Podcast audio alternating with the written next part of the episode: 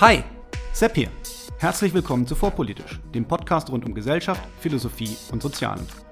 Hier bekommt ihr Shorts zu aktuellen Themen aus einem frischen Blickwinkel serviert.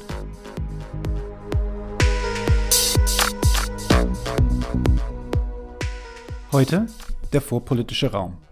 Was ist das und worin liegt seine Bedeutung? Für diejenigen, die sich über den Namen des Podcasts gewundert haben, möchte ich heute etwas auf die Hintergründe zur Namensgebung eingehen.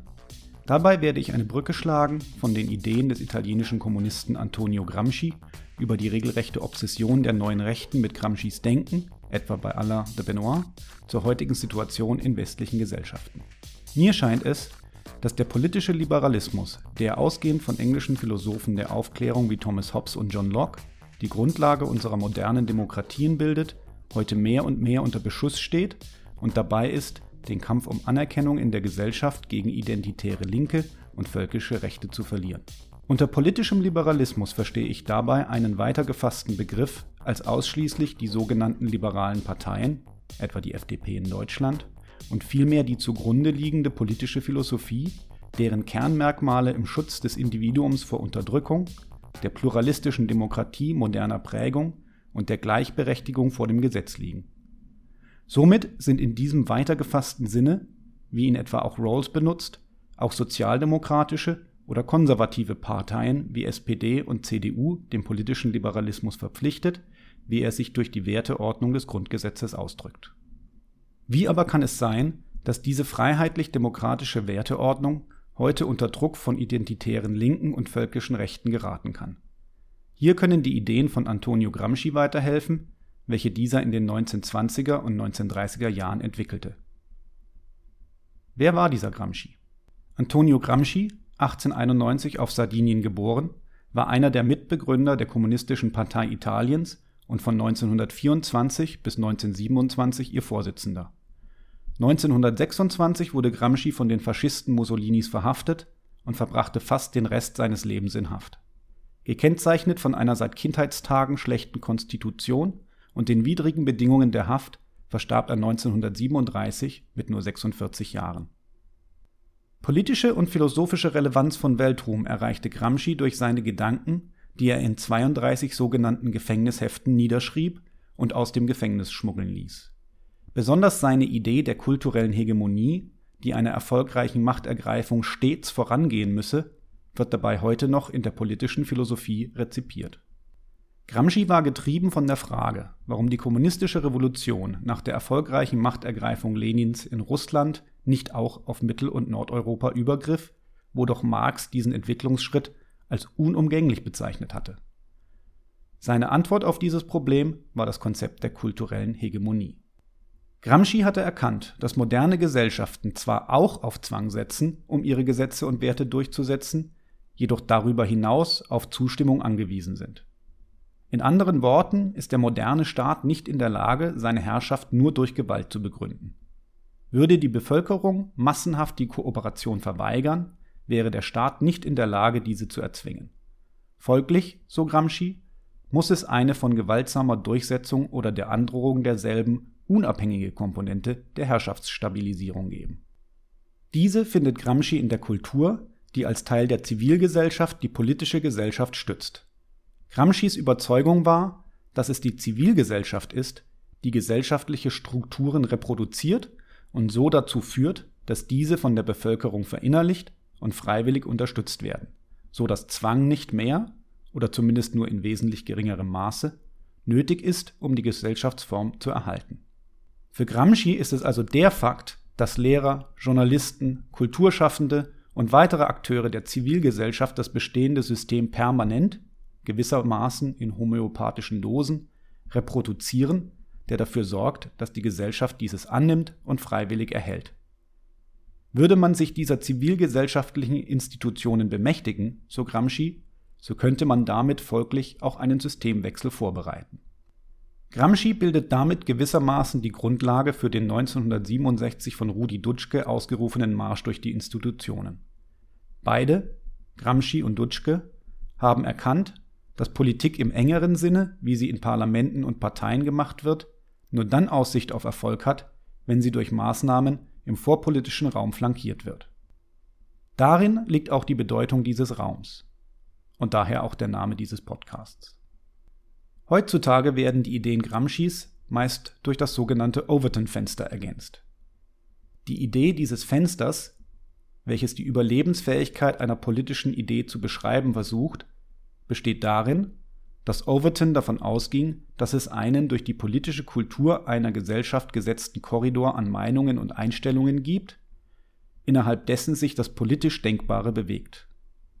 Alles außerhalb dieses Korridors gilt dabei als radikal und inakzeptabel. Wenn wir in unserer Gesellschaft also davon ausgehen, dass alle Menschen gleich und frei geboren werden und gleichberechtigt behandelt werden sollen, so werden identitäre und völkische Ideen als außerhalb dieses Korridors wahrgenommen werden und von der Mehrheitsbevölkerung als radikal und unakzeptabel empfunden werden. Denkt man das ursprünglich als rein beschreibend entworfene Overton-Fenster jedoch weiter im Sinne einer Handlungsanweisung, so können politische Akteure diese Ideen in ihrem Sinne missbrauchen.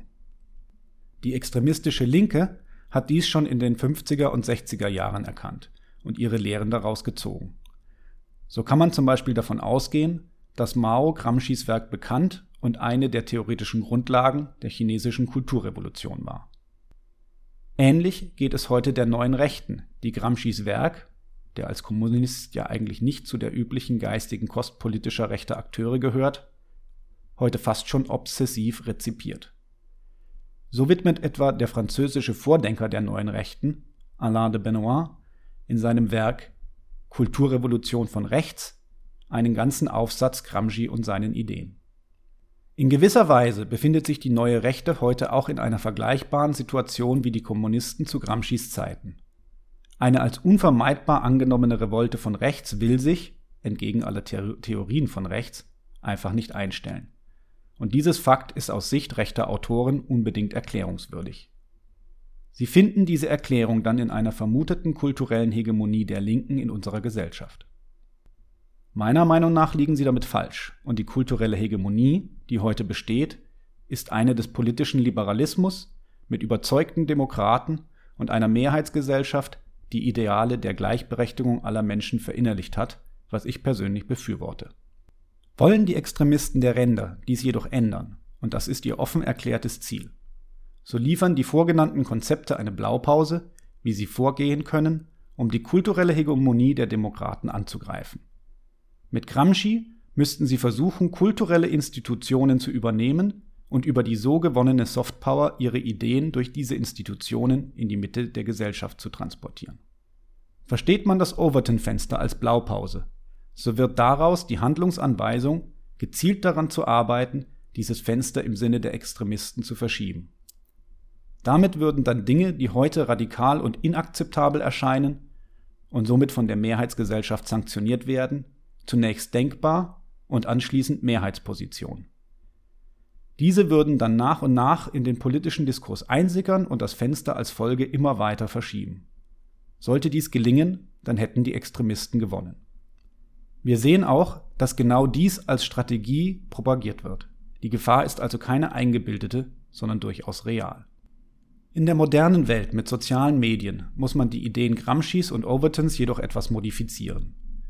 Während es Gramsci in den 1930er und Overton in den 1980er und 1990er Jahren noch mit weitgehend homogenen nationalen Diskursen zu tun hatten, ist die Medienlandschaft heute durch soziale Medien hyperfragmentiert. Es ist somit fraglich, ob es heute ein deutlich verbreitertes Overton-Fenster gibt oder ob es sich nicht in Filterblasen in mehrere voneinander unabhängige Fenster aufgesplittet hat.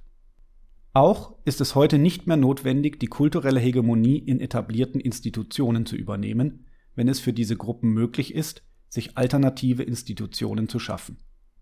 Es wird jedoch nach wie vor der Fall sein, dass eine Gesamtwirkung auf die Gesellschaft nur dann erreicht werden kann, wenn man irgendwann aus seinen zuvor geschaffenen Filterblasen ausbricht und auf die Mehrheitsgesellschaft versucht einzuwirken. Weil wir genau diese Versuche bei den Extremisten von links und rechts als erklärte Strategien genauso finden wie im Versuch der Umsetzung, ist der vorpolitische Raum so wichtig, in dem sich in der Zivilgesellschaft der Kampf um die kulturelle Hegemonie abspielt. Ob es sich um die AfD handelt, die durch regelmäßige Tabuverletzungen versucht, den Bereich des Sarg und Denkbaren zu erweitern, auch wenn sie bei Gegenwind doch immer wieder halbherzig zurückrudert, so ist schon alleine der Tabubruch an sich der Versuch dafür zu sorgen, dass doch etwas von ihrem teils völkischen Gedankengut in die Mehrheitsgesellschaft einsickert. Ich fürchte, dass ihr das leider auch aktuell gelingt. Dem sollten wir unbedingt entgegenwirken. Gleichzeitig gibt es aber neben dem völkischen Angriff von rechts Akteure der politischen Linken, die besonders im akademischen und journalistischen Umfeld daran arbeiten, mit intersektionellen und identitären Ideen die Ideale von Gleichheit, Freiheit und Individualität durch gruppentheoretische Ansätze auszuhebeln. Durch die Einteilung der Gesellschaft in Gruppen, welche sie in einem Nullsummenspiel sieht, bei dem die eine Gruppe nur das gewinnen kann, was die andere Gruppe verliert, und der Betonung der Gruppenzugehörigkeit anstelle eigentlicher individueller Verantwortung, bekämpft sie in den klassischen Institutionen der Bildung und der Wertevermittlung das Ideal der Gleichberechtigung. Wegen dieses Zangenangriffs auf die Demokratie von links und rechts ist es so wichtig, dass die Mehrheitsgesellschaft die Ansätze von Gramsci und Overton kennt und sich diesen widersetzt, indem sie den vorpolitischen Raum politisch liberal im weiter gefassten Sinne besetzt. Diese Entwicklung ist in Deutschland noch wenig ausgeprägt, aber in den USA, die uns in ihrer gesellschaftlichen Spaltung und den ausgetragenen Kulturkämpfen circa zehn Jahre voraus sind, beginnt diese Einsicht so langsam zu dämmern. Liberale Intellektuelle der politischen Mitte haben dort angefangen zu begreifen, welches Spiel gespielt wird und beginnen sich zu organisieren, um dem Organisationsgrad, der an den extremistischen Rändern bereits besteht, etwas entgegensetzen zu können. Dass sich nämlich eine politische liberale kulturelle Hegemonie in westlichen Gesellschaften durchgesetzt hat, war keineswegs das Ergebnis einer zielgerichteten politischen Initiative, sondern eher eine glückliche Fügung der Geschichte. In den USA kommt es nun vermehrt zu Buchveröffentlichungen, die sich mit den Problemen, die Extremisten von links und rechts aufwerfen, nicht nur in einem akademischen Kontext, sondern auch populärwissenschaftlich für die breite Bevölkerung aufklärerisch auseinandersetzen. Neue Zeitschriften und Plattformenformate, wie zum Beispiel das Netzwerk Persuasion, aber auch regelmäßige Podcasts erreichen dort immer mehr interessierte Bürger, die beginnen, die Wirkmechanismen der Extremisten zu durchschauen. Nur so besteht die Chance, den Opfererzählungen der politischen Ränder argumentativ etwas entgegenzuhalten. Nur so ist in meinen Augen eine weitere Spaltung der Gesellschaft in zwei extreme Ränder und deren unvermeidlichen Kulturkampf zu begegnen. Dieser aufklärerischen Arbeit fühle auch ich mich in diesem Podcast verpflichtet und versuche auf diesem Weg meinen Beitrag zur Sicherung unserer Demokratie, unserer freiheitlich-demokratischen Grundordnung und damit der Ideen unseres Grundgesetzes, das aus dem Zweiten Weltkrieg und dessen schmerzhaften Lehren geboren wurde, zu leisten.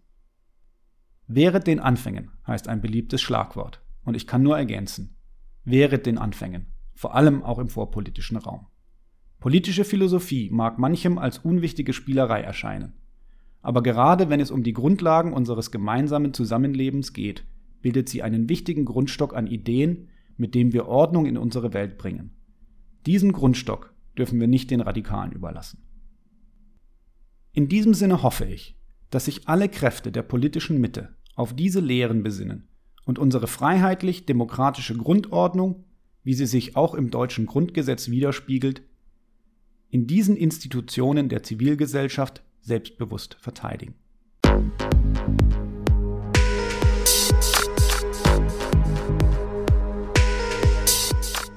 Hier endet eine weitere Episode von Vorpolitisch, dem Podcast rund um Gesellschaft, Philosophie und Soziale. Vielen Dank für eure Zeit. Und wenn es euch gefallen hat, hört beim nächsten Mal wieder zu und vor allem teilt den Link zu diesem Kanal auf Facebook, Twitter und wo ihr sonst noch unterwegs seid. Warum nicht jetzt sofort? Ich bin Sepp, macht's gut und bis zum nächsten Mal.